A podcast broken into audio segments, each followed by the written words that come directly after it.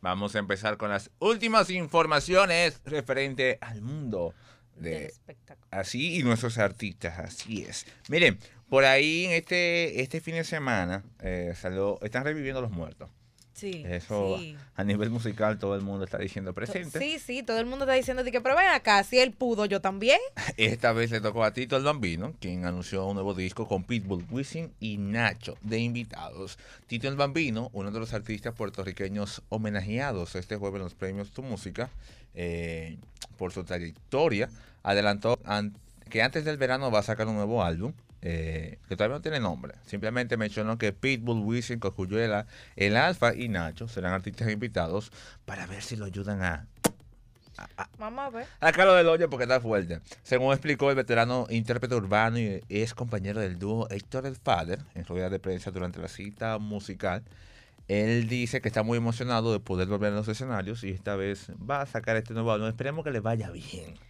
Sí, aparte, la ventaja que él tiene es que tiene mucha gente a su alrededor que obviamente lo, lo va a apoyar. En, el, en términos de los artistas, hay que ver cómo lo recibe el público, porque todos sabemos que eh, después de que el dúo de- se separó, Héctor y Tito, eh, realmente ellos ambos trataron de sacar su carrera como solista. Él tuvo una que otra pegada, pero realmente no lograron como No tan, no impulsar tan boom. su carrera de la forma que, que se esperaba.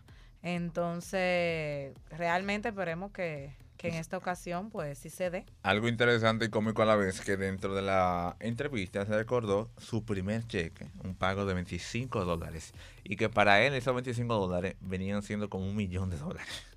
Porque Wow. era su primer pago referente a, A- como a- a cantante. la música, claro, es que sí, es que mire, mi hermana, ese, ese primer pago cuando tú estás en lo tuyo, en lo que a ti te gusta, eso no tiene nombre.